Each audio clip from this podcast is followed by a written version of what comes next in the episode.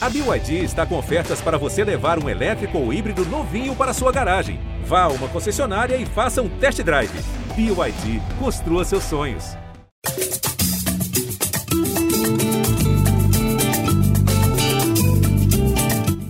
Salve, camaradas! Eu sou o Marcos Felipe, está começando mais um episódio do Gringolândia, o podcast de futebol internacional do GE. Globo. Bom, hoje vamos debater e analisar um pouco dessa animadíssima e bombástica janela de, transfer... de, janela de transferências do verão europeu. Até engasguei aqui porque o negócio foi, foi punk, trabalhamos bastante nesses últimos dias, continuamos trabalhando, inclusive, mas assim, eu não vou estar aqui sozinho, evidentemente, para isso. Está aqui comigo Daniel Mundim. Salve, Mundim! Salve, Marcão. Salve, Barbalho, nosso querido chefe. Salve todo mundo ligado aqui no Gringolândia. É bom estar de volta aqui para debater essa janela histórica. Boa, boa. Então, o Mundim já entregou aí o nosso outro membro aqui do dia aqui, nosso bom commander in chief aí, ó, Felipe Barbalho, salve Xará. Fala, Marcão, que tem chefe aí, hein, pô, que membro, que também vocês estão bravos, hein, pô. e alô, rapaziada, seguidores do Gringolândia, seguidores do Fute Inter do GE, estamos aí de novo. Ontem, eu, eu queria fazer antes aqui, do começo logo do Gringolândia, para quem escuta só aqueles, aquela primeira meia hora das nossas 45, 50 minutos que a gente fala pra caramba aqui, mas hoje o tema vai render bastante. Queria fazer um disclaimer só primeiro, para quem já viu o nosso vídeo de ontem. Olha, minha gente, não é Nuno Gomes, é Nuno Mendes. Eu queria falar, era Nuno Mendes, o nosso lateral. Barbalho ficou, ficou complexo. Isso acontece, Barbalho. O nosso lateral foi contratado aí, saiu do esporte, foi contratado pelo PSG aí também no apagar das luzes. Não, não Gomes, aquele avançado português aí, é. velhaco. Que... Quem nasceu do ano 2000 para cá não vai ter... Pois é, é, a pesquisa aí, ó, um velhaco que nem eu, ele jogou na década de 90, 2000, jogou no Benfica, seleção portuguesa, enfim, é Nuno Mendes. E depois, no fim do podcast, para quem ficar até o fim, eu vou fazer um outro disclaimer, mas aí é uma explicação maior do que eu falei lá no vídeo. Vamos lá. Boa, só para quem não contextualizando, é o vídeo do Janela GE, você vai na home de ge.globo barra futebol internacional e nas nossas matérias, né, ao longo do dia, matérias do Cristiano Ronaldo, do Messi, tem esse videozinho bacana lá do Jorge Natan, Daniel Mundim e do Felipe Barbalho lá analisando a janela. Ah, eu, tô, eu não tô, no, infelizmente eu não tô nesse não. Quem não, Thiago Benevenuti, Thiago Benevenuti, é, Benevenuti, Thiago Benevenuti, é, errei. Outro velho errando aí, olha aí. Todo mundo, somos todos os velhos aqui. É essa janela louca que deixou, né? Nós aqui, assim, com cabelo em pé, bom, eu não tenho cabelo, a galera não está vendo, mas eu sou careca aqui, mas se eu tivesse, ficariam em pé. Mas é o seguinte, vamos lá, seguindo aqui, voltando ao roteiro aqui, bom, antes de começar esses trabalhos aqui, a gente vai lembrar para vocês aí que estão nos escutando, que você pode ouvir a gente nos principais players de áudio, Spotify, Cashbox e tudo mais, e claro, na página especial de podcast ge.globo barra Gringolândia, tem vários episódios lá bacanas, analisando futebol internacional ao longo do, dos meses, dos dias, dos anos. E agora é o seguinte, vamos entrar no, no, no fazer a pergunta aqui, até que é o título do, do, do nosso episódio. Queria saber do Daniel Mundinho, do Felipe Barbalho, se para eles essa foi a maior janela de transferências do mercado europeu da história. Mundinho, começa com você. Pergunta, direto, já. Sim, foi. É, pergunta simples e direta, resposta simples e direta. E, é, mas é bom dar uma contextualizada, né? Porque esse negócio de janela, de muitas contratações, de movimentação intensa do mercado é algo muito recente, assim, né? Na história do futebol. É, acho que da lei Bosman para cá, né? Porque de movimentação intensa, de muitos gastos. É, é, o que a gente tem vivido na, nas últimas duas décadas, duas décadas e meia, não era tão comum é, na, no futebol de antigamente. Você nunca ia ter os dois principais jogadores do futebol na, naquela época, por exemplo, ah, na, nos anos 80, sei lá, o, o, Zico e o Maradona serem transferidos assim de, de um, clubes grandes na, na mesma janela. Isso é, seria muito, é, muito raro, né? E foi o que aconteceu, né? São dois dos maiores jogadores da história que mudaram de clube e um deles, assim, que é numa que a gente nunca ia imaginar que aconteceria, né? Então, só por isso já já dá o, esse já faz essa janela ser muito simbólica, assim, para a gente vai falar dela para o resto da história. É verdade. Barbalho, você que é o cara, o velhaço da história aí, É, assim, a gente até fez uma, uma, um especial recentemente, um, quando o Paris Saint-Germain anunciou o Messi e tal, fez um power ranking lá no, no ge.globo futebol internacional das melhores janelas, melhores contratações. A gente lembrou do Real Madrid de 2009, que, né, que trouxe Cristiano Ronaldo na época, Kaká e tudo mais. A gente lembrou, por exemplo, do Liverpool de 2017, que trouxe o Van Dijk. É, então, eu queria saber de você se você acha que é isso mesmo? Essa é a maior janela mesmo? Transferências? Ó, é, vou começar aí só dando, dando, dando um pitaco aí no, no que o Mondinho falou, assim, em relação a, a, a, grandes jogadores, né, saindo dos clubes assim, simultaneamente. Só relembrar, assim, puxar um pouco mais ali para, por exemplo, a década de 80, aí é, a gente vai ter que até. É, é até bom para a gente depois dar uma pesquisada boa nisso, porque foi uma década que muitos jogadores começaram a, a, a ir para o exterior, né? Aqui do Brasil, por exemplo, da América do Sul também. Então, pode ser que alguém aí vá corrigir a gente que Maradona e Zico sim tenham saído na mesmo, no mesmo ano dos seus clubes, é, né? Então, assim, tinham, é, como eram mesmo jogadores, só explicar, é, dar uma contextualizada histórica, antigamente, né, os clubes estrangeiros podiam contratar dois estrangeiros, depois três estrangeiros, então, assim, era o filé realmente de cada país que saía, né? Os grandes jogadores é que saíam e não, não se movimentava também tanto dinheiro como hoje em dia, né? É, realmente, a janela, é, hoje em dia, assim, essa atual, né? Ela a gente pode falar que foi a melhor janela essa do PSG, porque realmente gastou pouco, né? É, vou até pedir ajuda aos universitários, mas foi só com Hakimi, o Nuno também gastou algum dinheiro, mas enfim, é, na contratação. 83 milhões de 83 que o, que... Quase todo no Hakimi. Então, quase todo no Hakimi. Donnarumma foi de graça, o Sérgio Ramos, o Messi, né? Enfim, o Messi né, saiu é, aí de graça praticamente, né? Enfim, só pagar. Né? Em Barbalho. Diga. Não, então, essa é só para. É, mérito do Leonardo, né? A gente sempre criticou muito o Leonardo nos tempos de Milan, Inter né, como diretor de futebol, por algumas escolhas, algumas contratações muito erradas. Dessa vez, né, o nosso tetracampeão Leonardo, aquele da tuvelada, no, foi Ramos, né? Eu esqueci. É, Ramos. Gabi Ramos. Ele agora acertou a cotovelada no mercado, assim, né? Bem, Totalmente. né? Totalmente. E, e, justamente assim, a, a, gente até no, no, no, no vídeo aí que foi ao ar, que tá no ar, né? A gente até comentou isso, que ele contratou muito bem, viu as oportunidades de mercado mesmo, passou aquela live ali, talvez, provavelmente na temporada anterior, né? Já foi no Donnarumma ali, que trabalhou com ele no Milan, apesar de não, não precisar tanto né, de um goleiro, que o Navas é, dava bem conta do recado ali no PSG, salvou o PSG em vários partidos aí ao longo da temporada, mas, pô, né, se viu as oportunidades de mercado se abrindo ali, Sérgio Ramos, né? Enfim, fez um ótimo trabalho mesmo e, e contratou, me lembrou bem ali o, o Flamengo de 2019. Você remeta aqui, eu sei que você gosta, Marcão, quando a gente dessa Flamengada. E contratou um pacote muito bom ali em cada setor, enfim. Fez uma, a melhor janela, eu acho que de todos os tempos. Aí tem que se comprovar em campo, claro. Mas o, o Paris Saint-Germain fez. Agora, dando essa contextualizada histórica, é, eu, eu, devo lembrar aí que na, no, no, nosso Power Ranking histórico, né, que a gente listou, o segundo ali é o Real Madrid, né, de 2009. E se a gente for olhar com cuidado, é, claro, gastou bastante, mas teve resultado em campo de quem entrou no time, né, e contratou os dois, dois que eram os melhores jogadores do mundo, também já tinham sido eleitos, né?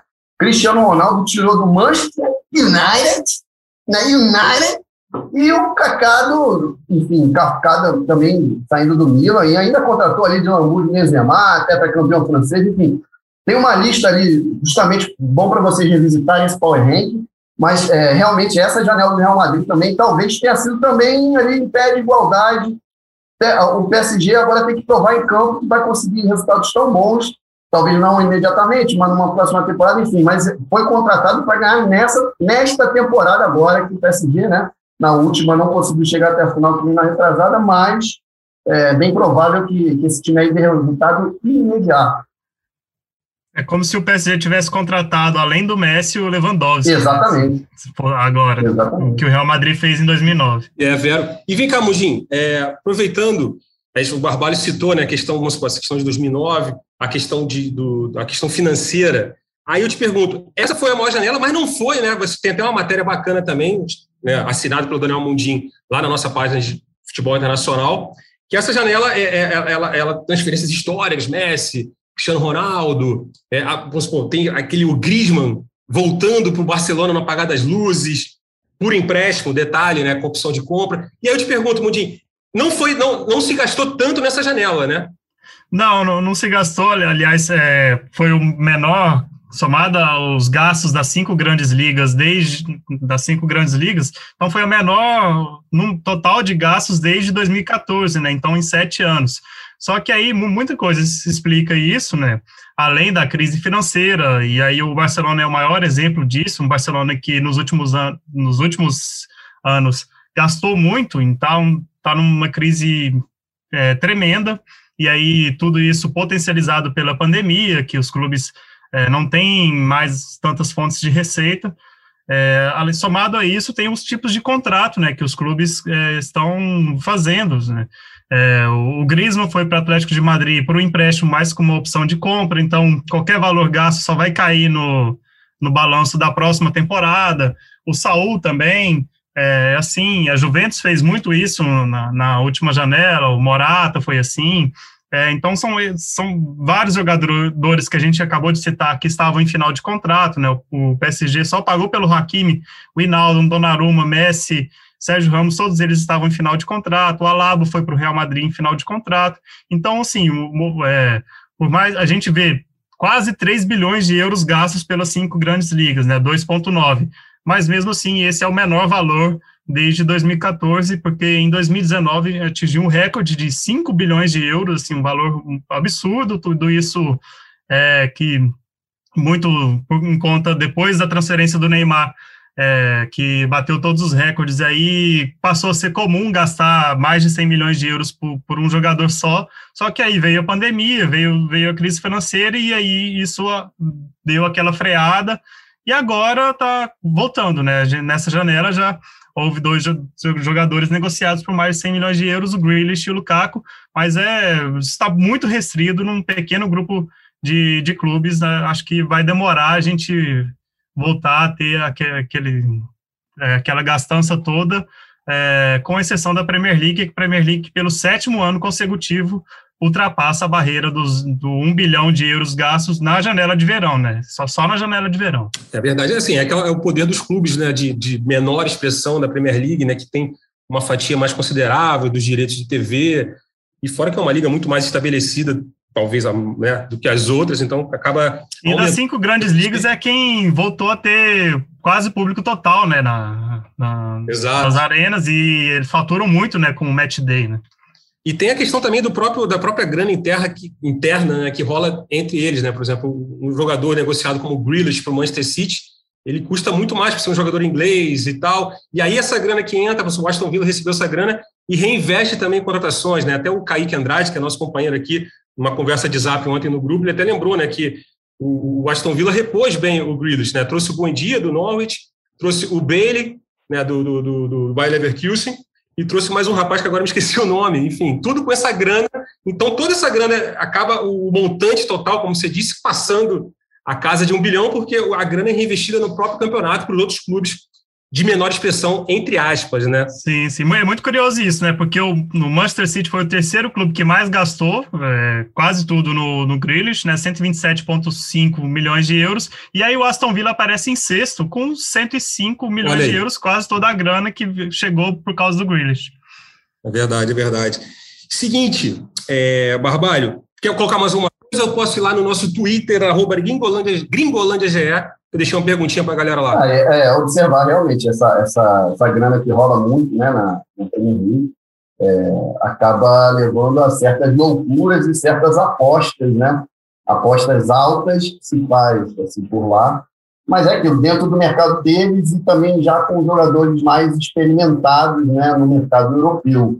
Eles não, não fazem loucuras com jogadores de fora né, do continente, dificilmente. Né? Eles pegam a não ser alguém realmente que tenha se firmado muito em seleção brasileira, como o Gabriel Jesus, por exemplo, foi novo para lá, né? Algumas temporadas, mas é justamente isso. É mais o mercado interno lá eles têm muito para gastar e acabam gastando muito. E o seguinte, né? Outra, como o Mundinho lembrou, a questão da pandemia, né, os clubes também, essa, essa, essas negociações de empréstimo, Saúl indo por empréstimo, mas com obrigação de compra daqui a uma temporada, o Griezmann a mesma coisa, e outros jogadores assim, também é uma questão, os clubes já estão contando né, com, esse, com essa volta da grana é, de, de, torcida, de, de público nos estádios, para que daqui a um ano, daqui a uma temporada, vai ter a temporada cheia toda, então os cofres vão estar mais abastecidos, então vão poder fazer essas compras. Então talvez a próxima janela, né, Mundinho, acho que até aumente esses valores, né? Ah, eu acho que essa é a expectativa, assim, né? Porque vai ser uma temporada de, de recuperação, assim, a não ser que é, a pandemia volte a ter novos surtos, enfim, a gente nunca sabe, né? Mas é, tem isso, né? a expectativa não, né? é que seja uma temporada de recuperação, com certeza. Não, verdade. Então é o seguinte, vamos lá no nosso Twitter, arroba gringolândiage.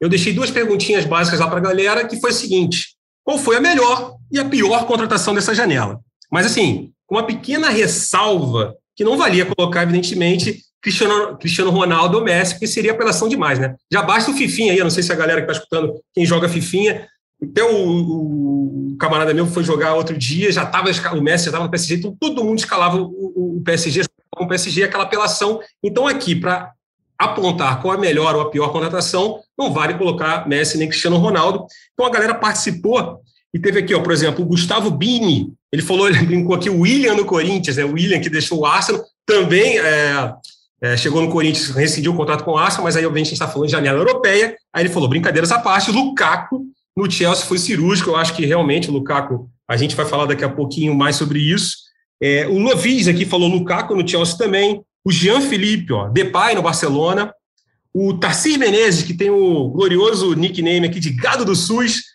ele falou, ó, que ele, que é, quando eu mandei, mandei, essa pergunta, a janela ainda estava fechando. Ele falou que não acabou ainda, vamos esperar o Griezmann. E aí realmente rolou o Griezmann, e ele achou que essa foi a melhor contratação, porque foi uma contratação de graça, foi para o empréstimo, quando a gente disse que a obrigação de compra do, do Atlético Madrid é comprar, pagar 40 milhões daqui a uma temporada, sendo que o Atlético Madrid vendeu para o Barcelona o Griezmann há duas temporadas atrás por 120 milhões. Então, realmente é um negociaço da China, nego, como é que eu falei? Plural de negócio. Negociação, negociação. né? Negociação da China, ou do, no caso é do Azerbaijão, né, que é um dos patrocinadores lá do, do Atlético de Madrid. Mas antes de a gente eu perguntar aqui para o Mundinho, para o Barbalho, escutar a opinião deles assim sobre quem foi a melhor ou a pior contratação, a gente vai escutar a opinião de um cara muito bacana, camarada nosso, que é aniversariante do dia, está gravando esse podcast dia 1 de setembro. É, então, se você estiver escutando hoje, hoje é aniversário dele. Se você estiver escutando amanhã, na, na, na dia 2, o aniversário dele já passou, mas é o seguinte, Jorge Natan, nosso companheiro aqui de editoria, né, e sempre um dos apresentadores aqui do podcast, sempre apresentando, durante a Euro, inclusive, você pode ir lá em ge.globo barra gringolândia. Tem todo dia um Europocket. Se você quiser, ah, como é que foi a Euro? Todo dia lá tem um, um podcastzinho gravado e o Natan apresentou a maioria deles, brilhantemente, inclusive. Só que é o seguinte, ele entrou de férias hoje, malandramente. Felipe Barbalho aí, nosso comandante-in-chief, deu essa moleza para ele. Mas é o seguinte, ele mandou um áudio bacana para falar dessa janela aí, a opinião dele. Fala aí, Jorge. Fala, meus amigos! Bom, eu tô aqui começando, né? Primeiro dia de férias, apenas 10 dias de descanso, que eu vou ficar aí um pouquinho longe, mas não poderia deixar de participar desse podcast histórico, justamente porque foi uma janela de transferências, sim, que entrou para a história. Acho que a gente pode dizer que é a maior janela só pelas contratações aí, pelas mudanças, né, de Messi e Cristiano Ronaldo simultaneamente, dois dos maiores jogadores da história, movimentando esse mercado, já é um fato muito legal que chama muita atenção nessa janela. Mas acredito que a montagem do Super PSG, que é o grande tom dessa janela, né, é o que torna essa janela, esse mercado de verão europeu muito histórico talvez o grande time depois dos Galácticos, a gente já comentou isso algumas vezes no Gringolândia. Então acredito que sim, essa janela entra para a história, não só por esses dois grandes craques mudando, mas pela montagem desse super time. E óbvio que Messi Cristiano Ronaldo é meio que fora da jogada, né? São sempre protagonistas em qualquer circunstância. Então, para não ficar fácil de apontar é, uma das melhores contratações aí, que não pode ficar fora de nenhuma das seleções aí de grandes contratações da janela, eu acho que o grande nome é o Lukaku, né? Depois do Messi do Cristiano Ronaldo, acredito que seja um dos extra classes aí que se movimentaram nessa janela, junto com o Sérgio Ramos, e ele vai para um time que já era uma grande equipe, atual campeã europeia, e que precisava justamente de um homem-gol muito confiável. E tem o lado legal dessa transferência também, que ele volta para um clube onde ele não conseguiu sucesso, volta muito maior, enfim, é a peça que faltava talvez nesse quebra-cabeça do Chelsea, do, do, do Tuchel, então acredito que o Lukaku, para mim, é talvez a grande contratação depois de Messi e Cristiano Ronaldo. Mas tem outros nomes aí que podem entrar nessa seleção. Muitos nomes aí que eu sei que vocês vão comentar. Um abraço para vocês e para todos os ouvintes do Gringolândia. Valeu, Natan! Valeu, Natan, inclusive, né? Um piada interníssima aqui. Bom, e aí, Barbalho, concorda com o nosso nobre Natan? Ah, ele deu, deu aquela molezinha para ele hoje, né? Só comentando aí sobre a história dele, mas uma molezinha merecida, quem trabalha direitinho, ele, muito bem. A gente não quer abrir mão, né? No dia a dia, nunca. Se puder, põe um cara de segunda a domingo, mas é, a gerente, né? Priscila, nossa gerente, chegou e falou: não, dá as férias pro rapaz, ele tem direito. Enfim, enquanto a gente ainda tem direito a férias, companheiros, vamos dar. Enfim, é, vamos lá. Para, para, sobre, sobre melhor contratação aí, fora Cristiano Ronaldo e Messi, são indiscutíveis, mesmo que não que não deem certo, só a movimentação não deem certo, entre aspas, né? Façam só 40 gols por, por ano, alguma coisa assim, não ganhem, ganhem um título em vez de três.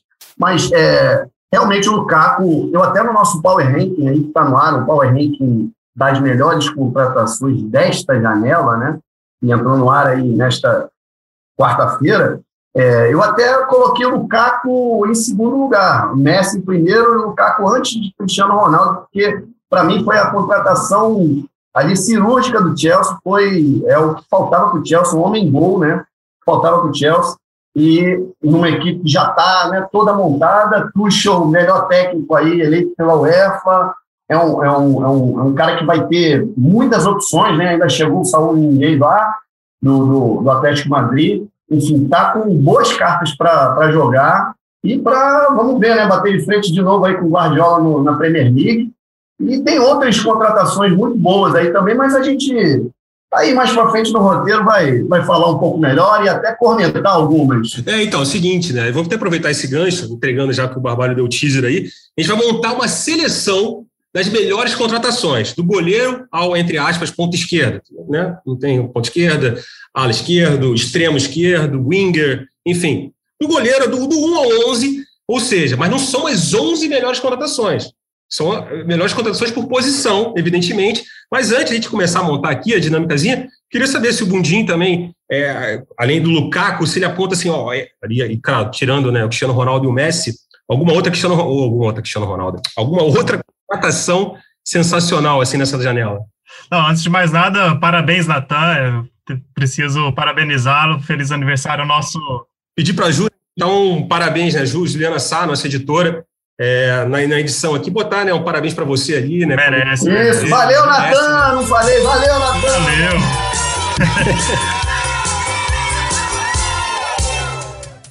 mas, mas, enfim, eu concordo, sim.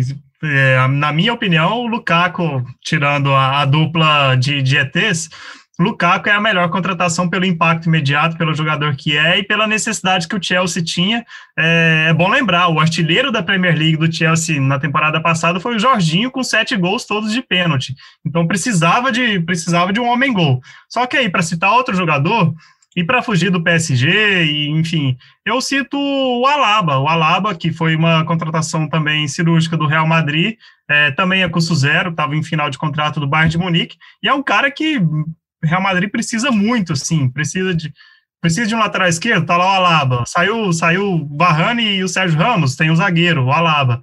Ah, ele pode dar várias alternativas táticas e é um baita jogador é, que acho que vai, vai ser muito útil ao Real Madrid, que perdeu várias peças, principalmente nesse sistema defensivo. Boa, boa. Seguinte, né? Então vamos lá começar essa, essa essa escalação aqui do, do, do, do a escalação, é seleção né, das melhores contratações dessa, dessa janela europeia, janela de verão europeu, lembrando que é verão europeu, né? A gente está no inverno aqui no Brasil, mas lá na Europa é verão. E seguinte, né? Vou começar a dinâmica, assim, a posição, posição, vou começar por goleiro.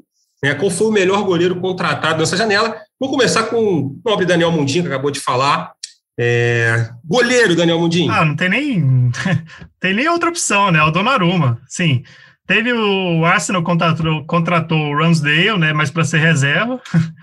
O nosso querido Arsenal, que foi o time que mais gastou nessa janela, que é, que é inacreditável. Se a gente pedir aqui para os nossos queridos ouvintes para falar duas contratações do Arsenal, vai falar o Odegar e olhe lá. Mas assim, o Arsenal foi quem mais gastou dinheiro nessa janela. E outro goleiro que eu me lembro agora, o Manhã, né? Do Milan contratou o Manhã, que é um bom goleiro, mas não tem como fugir. É o Donnarumma, acho que o Donnarumma fica nessa posição, assim, até por ter sido custo zero, né? Uma baita contratação e o melhor jogador da última Eurocopa. Boa, boa. Barbalho, agora vamos começar aqui, ó. Lateral de. De, deixa eu, dar, deixa eu dar, só dar um pitaco aí em relação ao goleiro, né? É, realmente, é, ia, ia lembrar do Ramsdale, que realmente, como o Mundinho falou, né? Odegar e olhe lá, né? No Arsenal, vai. É, Odegar e olhe lá. É, Rui Patrício na Roma, né? Também foi uma, foi uma, uma contratação que eu acho para a Roma ali interessante também.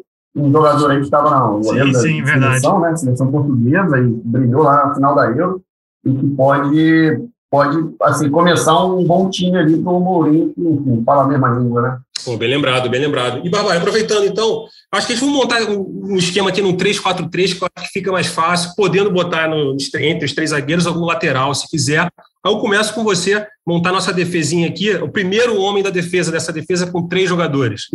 essa defesa com três jogadores, vamos lá, eu tinha montado, é, mais ou menos, mas enfim, é, é, eu vou destacar aqui o, o Sérgio Ramos, vamos começar a cornetar.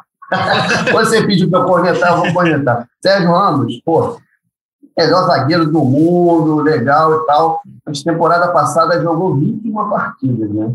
Não esteve nos momentos cruciais ali com o Real Madrid, tá com problemas físicos. Estreia no estreia no PSG. Nem tem previsão ainda, inclusive, é, de estreia. Pois é, então, assim, é, é, é fora, né? Claro, custo e tal, mas é um cara super vencedor e é realmente sempre difícil você né, questionar é, qualquer cara vencedor como ele, né? Um cara que, quando está em campo, o Real Madrid né, era outro, e com certeza o PSG também vai mudar. Vai fazer uma bela zaga com o Marquinhos, mas eu ponho um ponto de interrogação nele. Eu, eu, nem vou botar ele na minha seleção, não. Vou botar quem tem bastante vitalidade. Vamos começar com o Pamecano, aí, 22 anos, no Bayern, cara que se destacou no RB Leipzig, e o, o Bayern, assim, essa temporada, né, tá saindo de Boateng, enfim, é, eu acho que foi uma boa contratação ali. Boa. Mundinho, para fechar essa defesa, você vai ter direito a escolher dois nomes agora. Mas eu vou dar, eu vou eu tenho direito a veto, e como vocês dois estão escolhendo, eu vou dar, posso vetar algum desses dois nomes para botar um nome que eu escolha. Tomara que você escolha o que eu estou pensando, mas vai lá, Mundinho, dois nomes para completar a defesa de três aí. Ah, Pode ser lateral também. Perfeitamente. Eu tinha, eu, tá, não, eu tinha feito uma seleção aqui no 4-3-3, mas acho que vai, vai dar para fechar. É, eu, eu, na minha seleção, eu colocaria o Sérgio Ramos, assim, por realmente as ressalvas do Barbalho são pertinentes pelo, pro, pelos seguidos problemas físicos do Sérgio Ramos, não foi para a Eurocopa é, muito por conta desses problemas físicos, é, mas para mim ainda é um baita zagueiro, um dos maiores da história e uma contratação a custo zero, acho que é, encaixaria nesse time mais para seguir o desejo do, do nosso chefe de deixar essa defesa sem o Sérgio Ramos, eu completo essa defesa com Varane e o Alaba ali na ponta esquerda, que pode fazer um, as suas de, de ala esquerda também. Varane e Alaba completariam essa defesa, na minha opinião. É, não sei se tem outro zagueiro aí para poder entrar nessa. E, então, eu ia falar um que foi que inclusive foi anunciado depois da janela, mas ele estava sem contrato, então não tem esse problema, que é o Boateng, Jerome Boateng, o Lyon fechou também sem custos, é, fechou por dois anos, até 2023, com, com, com, com o Boateng. E assim, acho que é um zagueiro que, nossa, né? 32 anos, vai fazer 33 anos agora, dia sexta-feira, agora, dia 3 de setembro. Então, assim, acho que o cara ainda tem muita lenha para queimar. Vai ser interessante porque o Lyon vai pegar o PSG, então a gente vai ter de novo o confronto Boateng versus Messi. Quem sabe, né? Será que o Messi para renovar nosso arsenal de GIFs, de, né, de Porque aquela imagem do Messi com o Boateng ficou. É, as pessoas até né, menosprezam o Boateng por causa dessa imagem, mas pelo amor de Deus, zagueiraço, 10 anos de baia. Enfim, eu, eu, eu, talvez eu botaria o Boateng no lugar do Pamecano, mas eu entendo, respeito o Barbalho, até porque ele é o commander in chief, mas a questão da idade também. Né? E fora que também aquela velha malandragem do, do, do Bayern de Munique, né? Ele, só, ele não pegou nessa temporada, ele pegou o técnico do Leipzig, pegou o zagueiro do Leipzig e pegou o Sabitzer, que é o, um dos meias de criação do Leipzig. Então, assim, o Bayern de Munique, né, sempre, dessa vez, antigamente era o Borussia Dortmund, que ele dava aquela, né, pegava todos os jogadores do Borussia, que era o principal rival, agora que é o Leipzig, que é inclusive né, o, o vice-campeão, ele vai e pega os jogadores do Leipzig. É, o, o, o Bayern é aquilo, é, não basta ser forte, né? tem que enfraquecer os adversários. Pois é, nossa senhora, é muito mal. Mas agora, mas, é, é, bom, a gente falou dos zagueiros, mas ninguém vai falar do Ben White, do, do, do sensacional Brighton. O zagueiro mais caro. Da é, Qual o zagueiro? 8 milhões de Ben, o Ben White. É. Ah, é, exatamente. Isso a gente, a gente pode entrar na, na, na seara do Arsenal, né, Mudim? O Arsenal foi o mais gastou nessa janela, né? Só que, pô, é. muito dinheiro no Ben White, eu acho. Não, com certeza. Foi. Sim, sim. É, o Arsenal gastou 165 milhões de euros e o Ben White foi o jogador mais caro do, do, do Arsenal por quase 60 milhões de euros, 58 milhões e meio, ex-zagueiro do Brighton, assim, 23 anos, ok, mas é...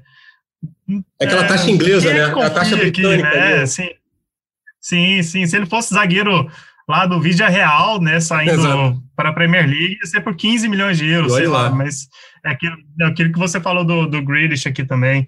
Só que é, assim, é inacreditável, o Arsenal nessa janela pode fazer uma revolução aqui no, na, na Premier League, ter, terminar com a Premier League e todos esses jogadores encaixando, mas convenhamos, né, um time que foi oitavo colocado nas últimas duas Premier Leagues, passa por frustração e em cima de frustração e contrata por esses valores esses jogadores. Ó, vou, vou dar listar aqui todos os jogadores contratados pelo Arsenal: Ben White, o Odegar, o Ramsdale, o goleiro, né? O Takehiro Tomiatsu, do Bolonha, zagueiro também. É, o meia da, do Anderlecht, o Albert Sambilokonga, e o lateral esquerdo do Benfica, Nuno Tavares. São as contratações do Arsenal, o time que mais gastou na, nessa janela é, para brigar aí pela conf, liga classificação para liga conferência da próxima temporada. Isso, isso você está sendo legal, porque nas três rodadas é. o Arsenal perdeu as três primeiras partidas, três primeiras partidas.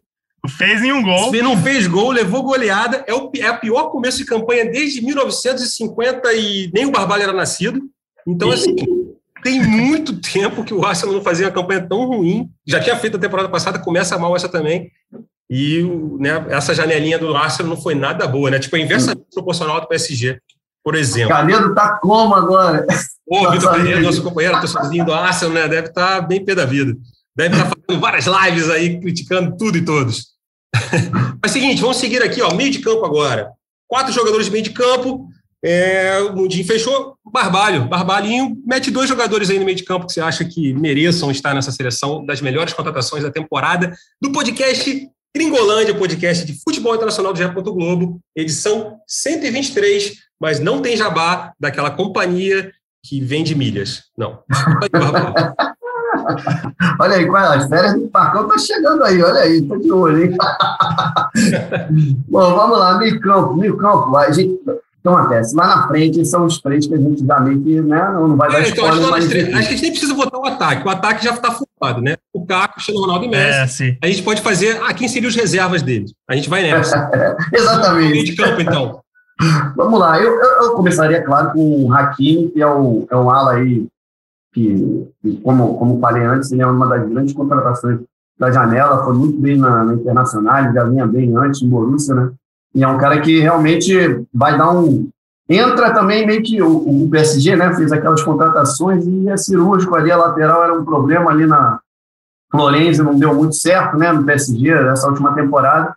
Aqui entrando ali na, na, na lateral. É um cara que. A ala, né?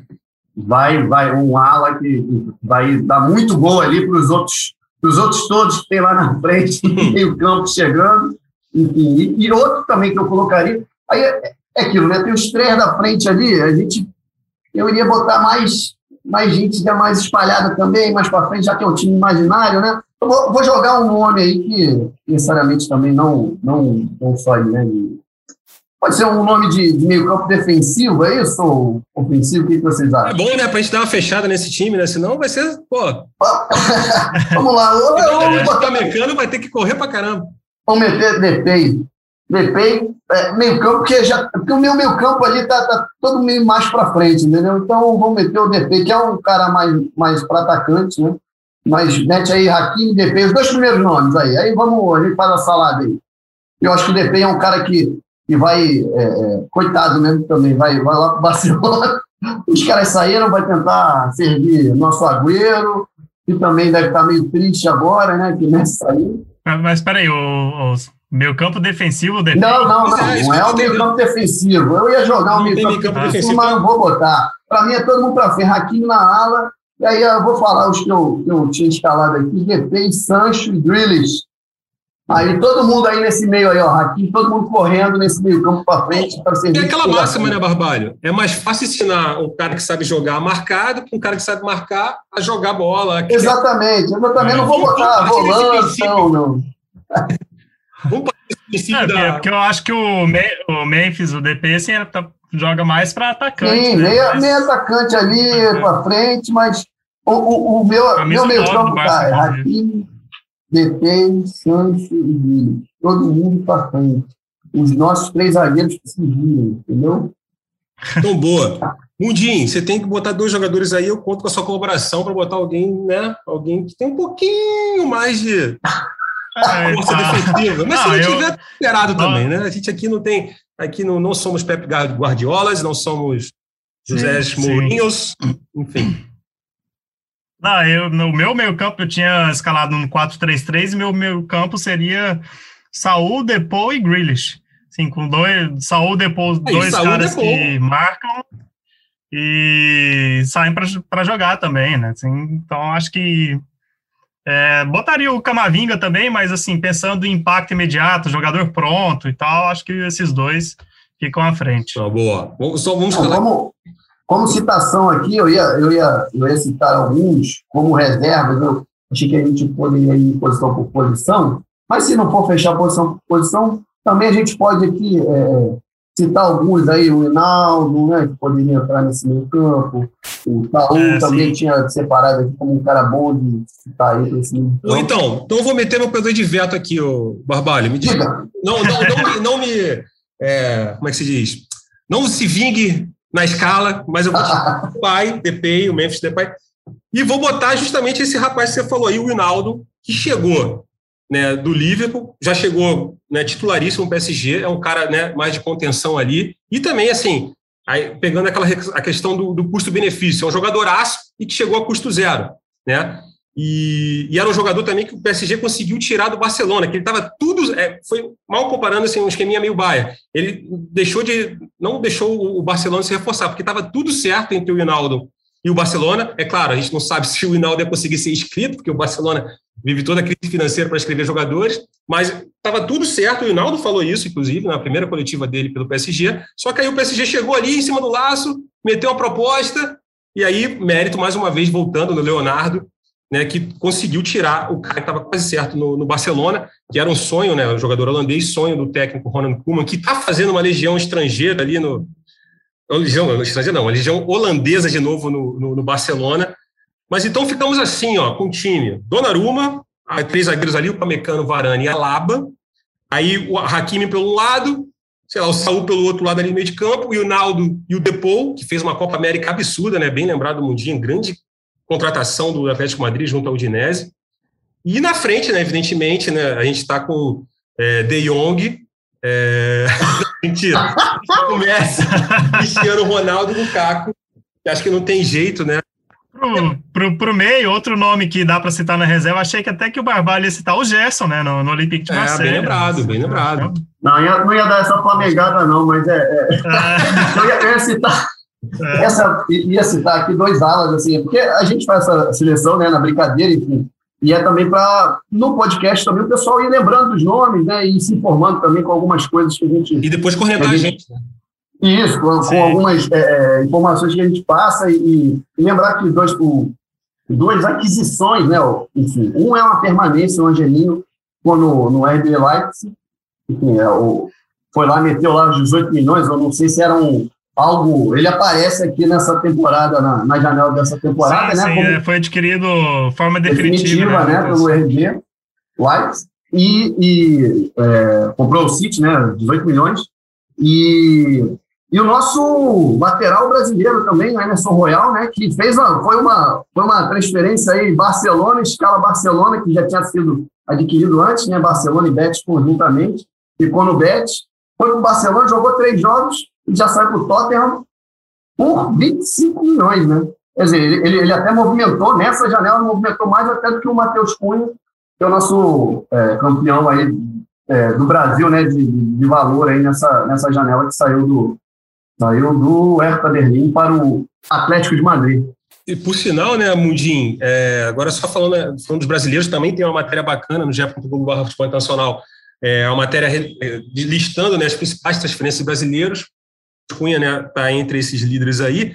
Só que agora, nesse último mês de janela, a notícia não foi boa para ele, né? Porque ele vai ter a concorrência ali na frente, no ataque do, do Atlético Madrid. Já tinha do Soares, né? De repente ia fazer dupla com o Soares, e agora chegou o Griezmann, né? Complicou. É, eu acho que e ainda tem o Correia, né? É, o Correia que Joaquim, começou bem na. Ah, não. O Angel, ah, o Correia, Joaquim Correia foi para o Inter. Confundi aqui. Joaquim que foi para Inter de Milão. É. Mas acho que é assim, é, começou bem a temporada é, e acho que vai, vai ter uma concorrência forte aí nesse, nesse ataque. E aí, assim, acho que a favor dele está o, o Soares, que já é um, um pouco veterano, ele tem muitos problemas físicos também, ele vai ser poupado alguns jogos. É, acho que o Matheus Cunha vai ter chance. Eu penso mais de seleção, né? que talvez, assim, eu espero que ele tenha sequência, porque ele estava se falando da seleção sim. principal, né, o Tite. Mas eu acho que foi bom para ele, assim. É, Não, melhor que jogar no Hertha, isso aí sem que ele né? seria, é, é, ele seria titular, titularzaço no Hertha Berlim, mas o Hertha Berlim briga para não ser rebaixado no, no campeonato alemão. E o Matheus Cunha tem bola para poder brigar por uma posição no, no time titular. É, eu acho que o estilo do Simeone vai jogar a favor dele. Assim, acho que vai, é bom ele ser treinado pelo Simeone. É, só que é, é, uma realidade. Acho que ele, ele vai ter que brigar por, por esse espaço. Mas, sim, pensa, pensando nos brasileiros na, na, janela, em seleção brasileira, acho que esse foi um movimento muito bom. A, além disso, outro movimento bom para a seleção brasileira, para o futebol brasileiro, é a permanência do Coutinho no Barcelona. A seleção brasileira precisa muito do Coutinho, não tem esse jogador, é, e o Tite adora ele.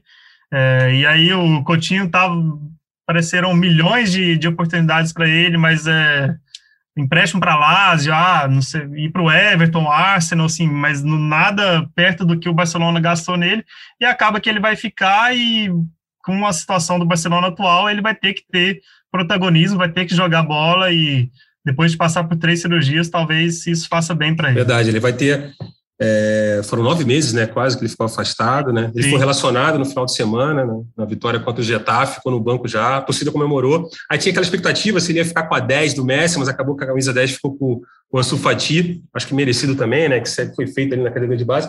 E fora que as pessoas esquecem, né? O Coutinho já veste a 14 do Barcelona, para quem não sabe, quem vestiu a 14 do Barcelona foi um cara chamado Johan Cruyff. Mas, enfim, já, já é uma pressão bastante, assim, uma pressão bastante forte no Coutinho. E ele pode se destacar o seguinte, né? Se ele fizer o Bright White fazer gols e o Luke de Jong, que chegou agora do Sevilha, né? Talvez para mim a pior contratação dessa janela. Se ele conseguir fazer esses caras fazerem gols, bicho, tá, vai, pô, vai voar.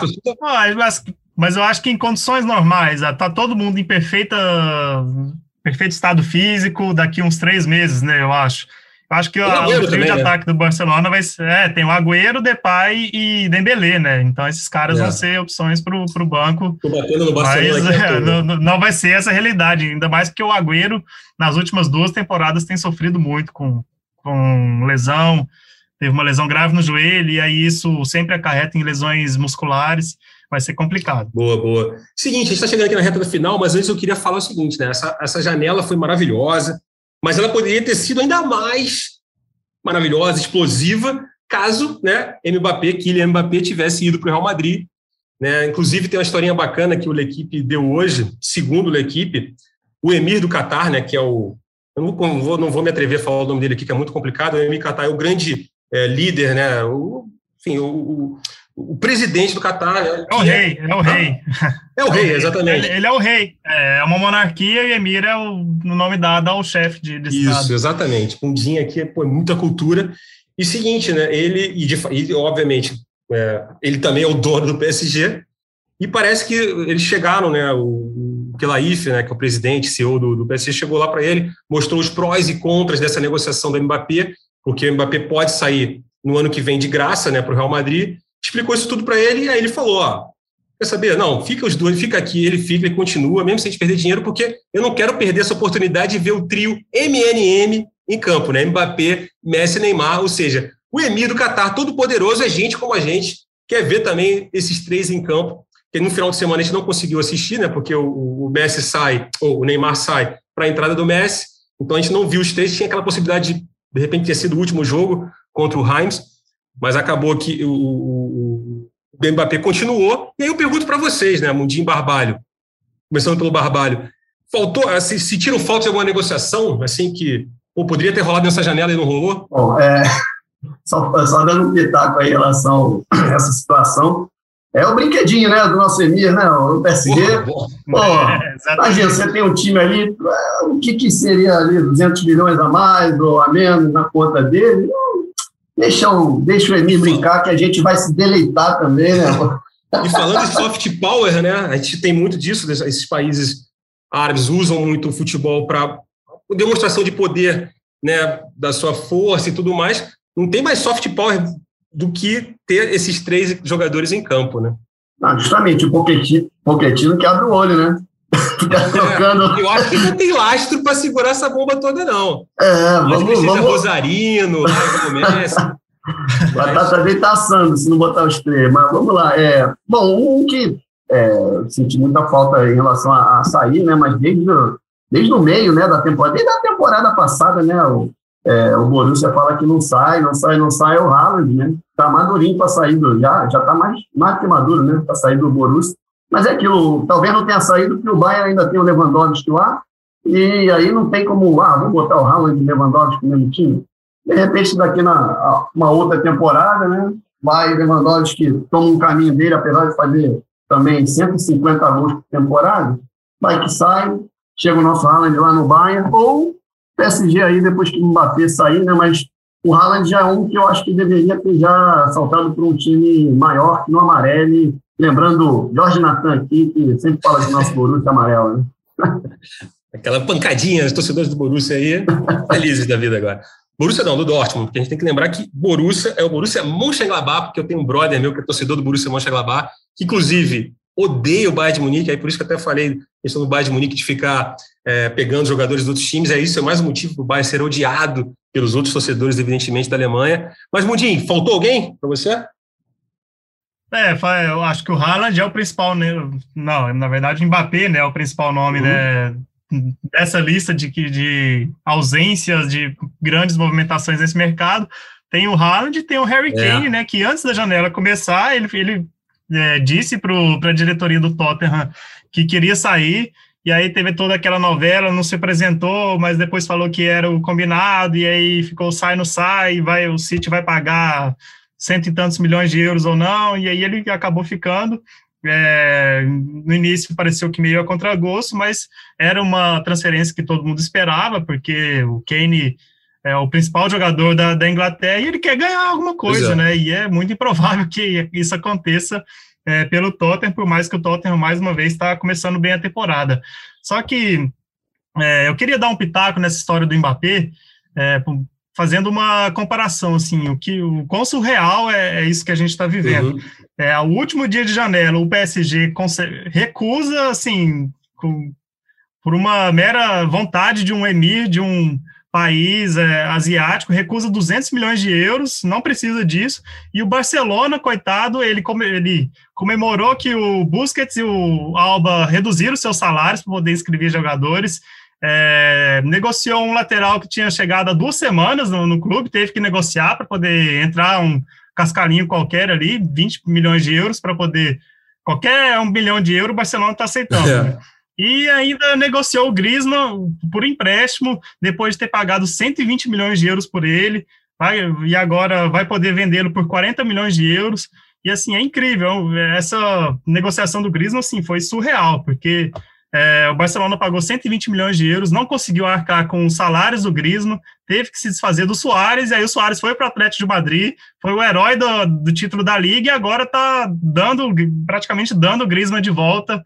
É, assim, é o que para um pouco simbolismo do quão bizarra é essa situação atual do Barcelona, que é, na, na, história do futebol é muito mais gigante do que o PSG, que hoje em dia consegue recusar 200 milhões de euros. Né? É, é muito inacreditável. E isso. verdade é o seguinte, né? tem até um, alguns jornalistas, coleguinhas espanhóis, colocam também que, assim, aí é, é, é tudo suposição, especulação, que essas ofertas do Real Madrid seriam grandes é, blefes, porque o Real Madrid também, na verdade, não está nadando dinheiro, até porque está tá terminando de, construir, de reconstruir, de reformar o Santiago Bernabéu, não, não, não vem nadando muito dinheiro. Inclusive, assim, tanto o Real, o Barcelona e a Juventus, que foi outro time também que fez tudo para negociar o Cristiano Ronaldo, porque não conseguia arcar com seus salários por mais um ano, e são os três times que continuam juntos na Superliga, né? Então, eu acho que até os três estão se juntando, porque os três, especialmente o Barcelona, como você disse, não vivem em situação financeira, e eu acho que o Florentino, aí eu até concordo, de certa forma, com essas especulações que vêm da imprensa espanhola, o Florentino fez essa Ó, toma aqui pelo Mbappé para mostrar um pouco de força, mostrar que o Real Madrid ainda existe, que ainda é forte. Sim, sim. Porque não vem contratando o Real Madrid, né? A última grande contratação do Real Madrid de peso foi o Hazard, né? Há duas temporadas atrás. Então, é, tem essa questão também, mas aí mostra como, como você falou, o PSG, a grana absurda que o PSG negou, assim, supostamente, negou receber. Uhum. Bom, acho que é isso. Mas é bom, hum. é, é, só, só fazer uma ressalva, assim, é, desses três times, né? São times endividados, e até o nosso Rodrigo Capello explica melhor isso, mas é isso não quer dizer que Manchester City e PSG não estejam endividados, só que os credores deles são os donos, é. e aí, é, e o Chelsea também é outro, né? Aí, ah, paga a dívida quando dá, né? Então, eles têm essas condições de recusar 200 milhões de euros, o que, não, analisando por essa perspectiva, não deixa de ser um doping financeiro, sim. Enquanto o Barcelona, Real Madrid e Juventus têm dívidas a curto prazo a pagar, senão vai entrar em, em, em uma crise ainda maior, esses clubes é, não têm que arcar com essas dívidas para ir, tem condições de, de ir ao mercado facilmente. Dois pitacos. Esse aqui. Fala, dois pitacos, dois pitacos, antes aí de fazer a, a, nossa amarração, dois pitacos em relação a isso. Patrocínio ou mecenato, aí da grande questão, né? Enfim, vamos para frente e aí falar em balão. É, é, aí o grande balão tem que destacar estava falando aí de, de, ah, balão de sai, enfim, ou de, de Cristiano Ronaldo aí, você tocou, né? É, tem que destacar o, o a, a, emocionante contratação de Cristiano Ronaldo pelo Manchester United numa manhã que ele ia, sai da Juventus, vai para o City, acabou no United, era balão de ensaio para ferrar o rival, já estava acertado com o United, também fala em Portugal que o Jorge Mendes talvez tenha usado o City para conseguir o, United, ou enfim, o próprio United, né, tenha, tenha feito isso para chicanear o rival, mas é, foi, uma grande, foi um grande chapéu aí da, desse mercado aí que foi bem interessante também. Boa, boa. Então acho que é isso, né? A gente já estava entrando aqui numa seara muito forte econômica aqui, já estava ficando no, no, dinheiro em jogo aqui, já estava mudando a, a, o disco do podcast. Então acho que isso é hora das considerações finais aqui desse episódio 123 do, do podcast Gringolândia. É, Barbalho, né? Você aí, o bom, mais velho, tem direito a se despedir primeiro. Vamos lá. É, eu posso fazer essa piada com você, é bom, sabe? porque eu sou velho, você é um pouquinho mais velho. Então aproveita para usar. Um pouquinho, alguns meses, vamos dizer, um pouco mais de 12 só, mas fez. Só falar em relação aí ao disclaimer que eu falei que ia fazer no final também, em relação ao Grealish, que eu, no nosso vídeo, falei que é, o Natan perguntou, né, enfim, qual, qual é a contratação questionável, enfim, você acha que como investiram isso nesse cara? É, eu fui logo, mirei alto, acertei no Grealish. Assim, vou me explicar só um pouquinho mais aqui em relação a isso, porque acho que gastar 117 milhões, mesmo para alguém que, é, enfim, aparece ali na Euro, né, como um cara de valor, considerando o mercado interno da Premier League, todo aquele dinheiro que rola, a supervalorização natural que existe, a grana quase que parece sem fim do City, né, que dá para o Guardiola ali passar o cartão de crédito mas 117 milhões, o cara já tem 25 anos, nunca fez um double-double na carreira aí, nunca é, terminou uma carreira com mais de 10 gols e 10 assistências, junto no mesmo. Teve uma, eu estava relendo aqui as temporadas dele, uma temporada ele terminou com 10 gols, uma outra temporada ele terminou com 10 assistências. Então, assim, ok, não é um cara artilheiro, ah, não é um gênio do, do meio-campo, mas é, não quero dizer que ele vai decepcionar totalmente, mas eu acho que estão mirando muito alto com um cara que talvez seja um pouco mais de marketing ali, porque é um inglês bonitinho, como o nosso David Beckham era uma época, né? Questionavam muito se jogava mesmo aquilo tudo, mas enfim, é isso daí. Falar em bonitinho também, só deixar mais um recado bonitinho, é um recado pessoal do coração mandar um, um beijo para minha amada Letícia, que amanhã a gente completa 21 anos de casado, dia 2 de setembro. É isso. Tá comigo, ela, nós estamos juntos há 30 anos. Não sei se ela vai escutar esse aturar 30 anos. A gente atua é há 3 anos e ali algumas horas. Parabéns, Letícia. 21 é, anos de casado. É um beijo para ela aqui no ar, e, enfim. Só tô aqui também por causa dela. É isso. Olha, meu Deus do céu, aí. Isso aí ganhou Maravilha. o final de semana, né, Mudinho? Considerações finais aí. ah, que isso. É, parabéns para a Letícia também. É, essas são minhas considerações finais. vocês sabem, ah, vocês sabem. É, Mas, enfim, é assim, eu acho que agora é ver toda essa galera em campo, né? Tô, Com torcida, né? Isso é mais legal, né? Sim, é, vamos é, para os próximos Gringolândias para a gente analisar todo, todos esses movimentos de mercado, qual o efeito que eles tiveram em campo, porque é uma temporada que promete, principalmente na Champions, assim, tem vários, vários favoritismos divididos. Vai ser bem legal essa temporada. E acho que é isso. Boa, boa. Eu estava, estava aqui, eu sou o Marcos Felipe, estava aqui com Daniel Mundim, Felipe Barbalho, com a edição de Juliana Sá, coordenação de Rafael Timóteo, André Amaral, apresentando aqui, botando, levando a vocês o podcast Gringolândia, podcast de futebol internacional do GE. Globo. É isso. Até a próxima. Tchau, tchau.